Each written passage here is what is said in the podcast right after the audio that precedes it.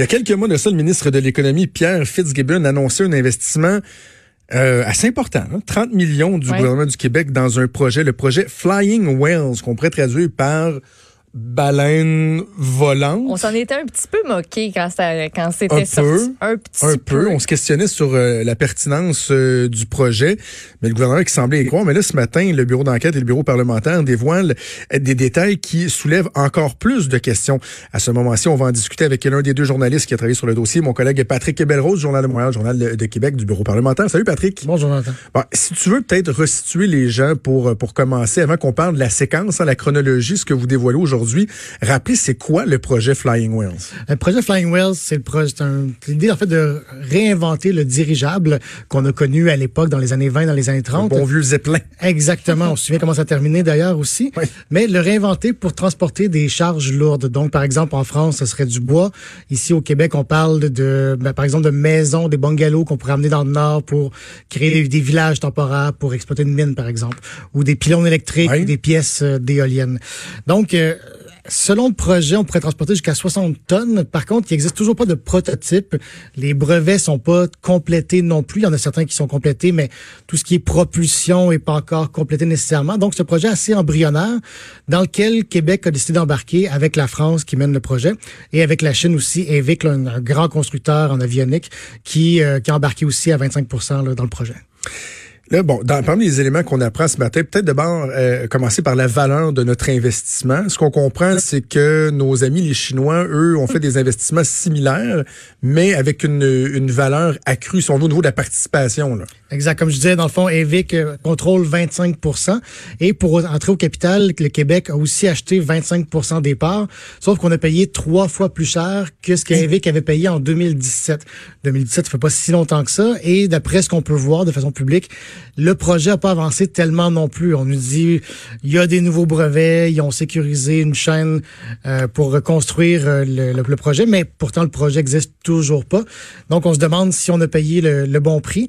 Euh, donc, on a payé 15 millions d'euros pour 25% du projet, alors qu'il faut toujours développer la propulsion, ce qu'on est censé faire ici au Québec, justement. Parce que, bon, tu viens de nous, nous, expliquer un peu ce qu'est le projet, puis à la limite, même si on a l'impression que le, le, le Zeppelin, le dirigeable, c'est d'une autre époque, on se dit, ben, il y, a une certaine logique à la patente. C'est plutôt que, par exemple, on parle d'éoliennes, de pylônes, de construire des routes très, très, très coûteuses sur des centaines, voire des milliers de kilomètres.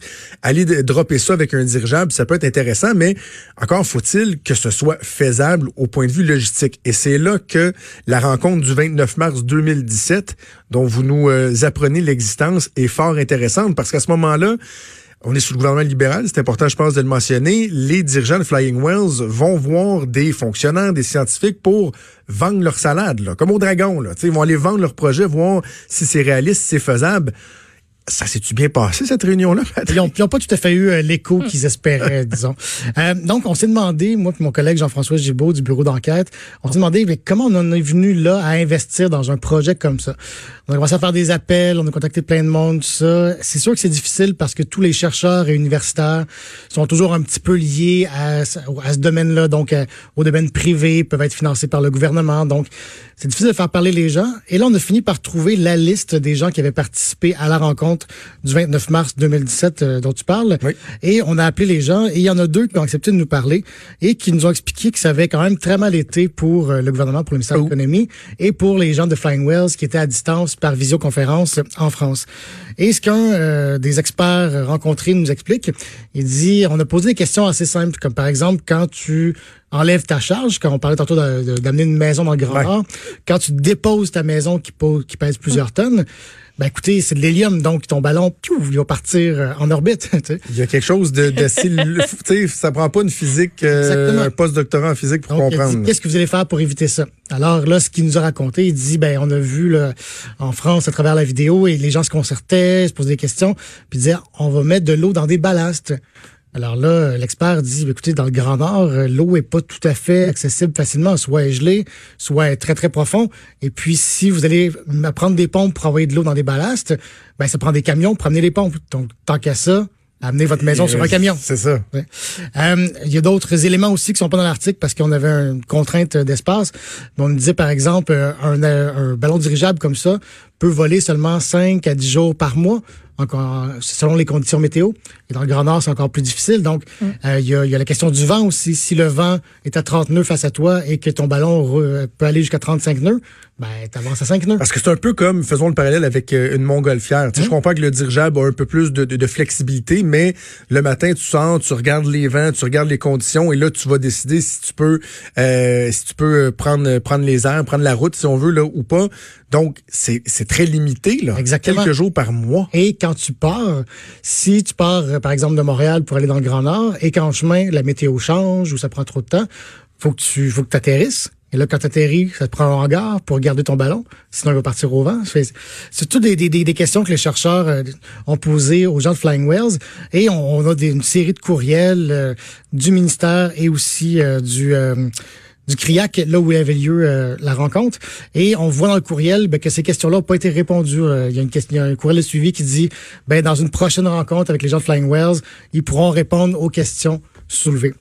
Ce qui est particulier, c'est que malgré ça, le ministère a quand même proposé le projet à l'époque à Dominique Anglade, qui était ministre de l'Économie. Et Mme Anglade a dit non. Ça nous a été confirmé autant par le cabinet de Mme Anglade que par euh, les gens du cabinet de M. Fitzgibbon qui disent oui, on est au courant que ça avait été refusé euh. à l'époque. Malgré cela, on a des documents en euh, accès à l'information qui démontrent que le projet a été réactivé pendant la campagne électorale de 2018. Hmm. Donc ça, c'est un bout que je m'explique mal, mais ça a été remis à l'ordre du jour. Euh, en août 2018, toujours pendant la campagne, on demande, excuse-moi, en septembre plutôt, on a euh, payé pour une, une, étude de faisabilité. Et ensuite, quand il y a eu l'élection du nouveau gouvernement, il y a une note du sous-ministre Mario Bouchard qui dit euh, préparer une note pour le prochain ministre afin d'aller chercher une orientation quant à l'intérêt du Québec dans ce projet. Donc, un projet refusé parce que les chercheurs ont dit, en fait, on ne sait pas la raison pour laquelle c'était refusé, mais donc, les chercheurs avaient dit c'est une mauvaise idée. La ministre dit on refuse. Et malgré tout, quand le, nouveau gouvernement arrive, on resoumet le projet et là, c'était accepté par la CAQ. Et là, bon, on voit que la CAQ dit, ah, il y aurait eu des éléments, des modifications au projet, mais encore faut-il qu'on puisse les voir là, de façon tangible, ces modifications-là. Mais on comprend que puis la portion d'analyse c'est la mienne là. Mon but c'est pas que tu te mouilles mais ce que ça dégage un peu c'est une espèce d'apparence que tu as une fonction publique qui dit ben le gouvernement qui était en place a pas voulu accepter ce projet là on va profiter de l'arrivée du nouveau gouvernement pour repousser le même projet pour le repousser que cette fois-là ça a fonctionné donc euh, comme si le, sous-ministre Mario Bouchard avait vraiment une volonté euh, précise, insistante, si tu veux, de faire avancer ce projet-là. Ce qui est certain, c'est que le nouveau gouvernement donc de M. Legault euh, avait déjà annoncé qu'il voulait aller dans des projets plus risqués. Oui. On sait hier avec euh, le nouveau investissement Québec qui est annoncé, euh, M. Legault, M. Fitzgibbon s'en cache pas, ils disent on va prendre du risque. Et M. Fitzgibbon, ce qu'il expliquait euh, il y a quelques mois, il disait ben oui, dans 10 projets qui peuvent être risqués, il va y en avoir 3, 4 qui fonctionneront pas, qui vont planter, mais les six autres ou proportion inverse, peu importe, vont réussir et vont rapporter 10 fois la mise. Et là, ben on sera on sera gagnant. Donc c'est un peu l'idée dans Flying Wells aussi. On arrive très, très tôt. On paye 30 millions. Si c'est un projet qui fonctionne, c'est quand même pas cher, honnêtement. Là. Je veux dire, si ça fonctionne, on peut avoir des doutes, mais si ça fonctionne, c'est pas cher. Donc, si on réussit à créer une nouvelle filière comme ça du ballon dirigeable et qu'on en crée de mémoire, c'est une centaine environ au Québec euh, qui serait produit si ça fonctionne, euh, ben oui, ça peut être très, très rentable. Sauf que aussi, on peut se demander, ben, pourquoi investir 30 millions dans une compagnie française? Euh, Monsieur Fitzgibbon va vous dire, ben, on fait une filière québécoise à côté pour développer tout ce qui est propulsion. Mais donc, euh, la question qu'on pose, c'est est-ce que c'est un bon investissement ou est-ce que c'est le genre d'investissement dont on a besoin au Québec? Est-ce qu'on a une idée des échéanciers? Là, tu parles d'une centaine de ballons, parce qu'il n'y a pas de prototype encore. Euh, à quel moment on pourrait penser voir dans les airs un premier Flying Whale? Le PDG de Flying Whales, Sébastien Bougon, affirme que euh, ça pourrait d'ici deux ans que le, que le prototype volerait en France et que par la suite, peut-être en 2023, on pourrait voir ces ballons-là voler ici au Québec. Ça, c'est M. Bougon qui a mais c'est certain que non. Les chercheurs s'obstinent encore à savoir c'est quoi la meilleure façon de faire voler cette bébelle-là. Toi, ça te tente-tu que ça vole au-dessus de ta tête? J'avais parlé à un expert, il m'avait posé la question. Il dit Toi, euh, ça vole au-dessus de chez vous, t'es-tu es bien à l'aise avec ça? Puis la, Exactement, la réponse, c'est mais c'est non. Il y a même pas. On n'a même pas de formation pour, par exemple, les pilotes il y a ça aussi, là. faut créer une formation pour former ces gens-là qui vont être à bord de ces gros ballons-là. Fait que, il y a tellement d'étapes avant d'arriver au moment où tu en fais voler un pour quelque raison que ce soit. C'est capoté.